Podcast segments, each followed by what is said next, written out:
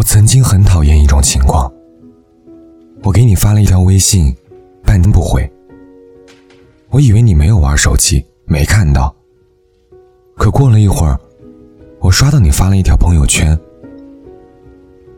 那时我才明白，其实不是你没看到，只是你不想和我聊天。朋友小 K 是个特别酷的女生。前几天晚上，我刷到他发了一个朋友圈，说有没有一起王者的。我当时刚好空着，就在底下留言找。可等了好几分钟，他也没有私聊我，找我开黑。又过了几分钟，我刷到一条朋友圈信息，打开一看，是他发的。他在自己的动态下留了条言，说真心求一个大腿。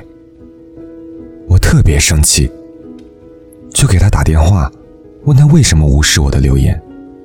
他说没有无视，他看到了。我说：“那你为什么不找我？你不是找人开黑吗？”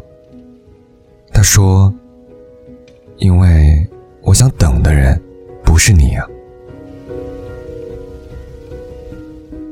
挂完电话以后，我想到了我自己。我好像也经常会有这种毛病，发了个朋友圈，说约人一起吃饭喝酒，留言底下陆续有几个朋友报名举手，可我就是当做没看到。等了一会儿，没等到自己想要约的那个人，又默默的把朋友圈给删了。还有一次，我和一个朋友一起去外地谈工作，下了飞机。把手机开机以后，我看到朋友的微信弹出很多消息，朋友一条也没有打开，而是找到了自己女朋友的微信，打开，并且发上一条“已经安全到达”的信息。我当时还说他，我说：“那么多信息你都不看吗？”朋友说：“没什么要紧事，刚下飞机有点累，不想聊天。”等到了酒店，再慢慢处理好了。我说：“合着你眼里只有你女朋友的信息才叫信息，其他人的信息，只能等你休息好了才回复是吧？”朋友说：“一个只是微信好友，更何况我本身也不爱聊天，当然眼里看到的就只有我女朋友的信息了。”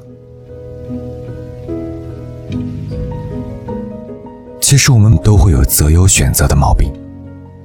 出去和朋友吃饭，一桌子的菜，你第一眼就只看到自己最喜欢的那道菜。吃了几口以后，别人问你怎么不吃别的菜，是不是不爱吃？没有不爱吃，只是想先吃自己喜欢的。深夜睡不着，想找人聊天。发了一个朋友圈以后，有好几个人同到了一个表情。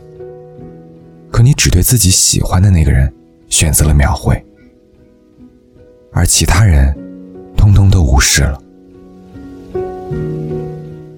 有个姑娘跟我说过这样一句话，她说：“我的意中人不用是盖世英雄，发微信秒回就好，因为这样的人不会让你等太久。”如果一个女生开始主动找你聊天，对你的信息都做的秒回，不要怀疑，她一定是很在乎你，至少，你对她而言，是比一般人重要的。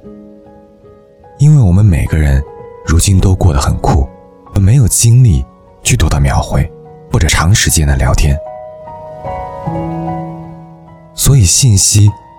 要发给能秒回你的人微笑要留给对你好的人。我爱你要说给珍惜你的人。